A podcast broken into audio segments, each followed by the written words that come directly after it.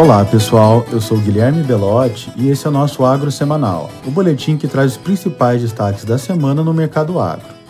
Começando com os grãos, essa foi mais uma semana de queda das cotações em Chicago, ainda reboque do clima mais favorável para as lavouras em grande parte do cinturão de produção nos Estados Unidos.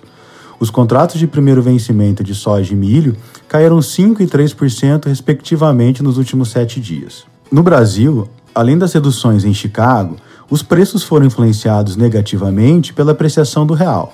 O indicador do milho Exalc BMF Bovespa, que baliza os contratos na B3, caiu 4% em 7 dias, fechando a sexta-feira na casa dos 86 reais por saca. Já a soja em Paranaguá fechou essa sexta negociada a 149 reais por saca, patamar 3% inferior ao fechamento da semana passada.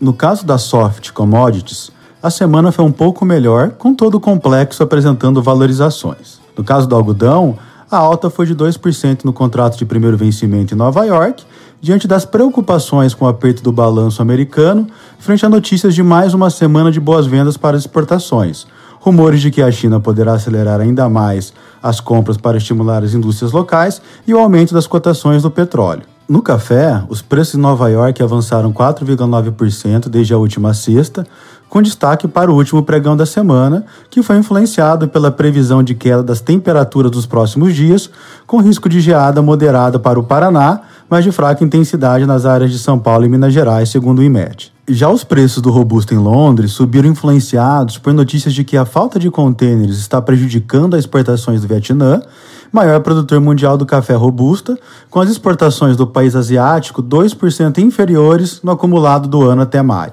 Além disso, apesar de a colheita ter sido acelerada nas últimas semanas em função do tempo mais seco, de acordo com as safras de mercados, até o dia 22, o total colhido no Brasil somou 40%, ainda um pouco abaixo da média dos últimos cinco anos, que é de 44%. No mercado do boi gordo, essa foi mais uma semana de pressão na curva futura, com o contrato de vencimento em outubro, referência da entre-safra, perdendo mais de R$ 8,00 por arroba, agora negociada a 313 reais, apesar do mercado físico seguir firme ao redor de 320 reais por arroba. Além das notícias de fraco escoamento de carne no mercado doméstico, a apreciação do real também tem pesado sobre as cotações do mercado futuro.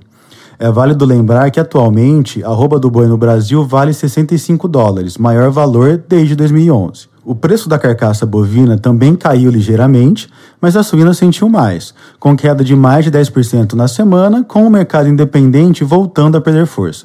Por outro lado, o frango teve uma semana de novas elevações no estado de São Paulo, com a ave cotada acima de R$ 7,00 por quilo. No tocante ao mercado de etanol, o hidratado andou de lado na semana, negociado a 2,87 por litro.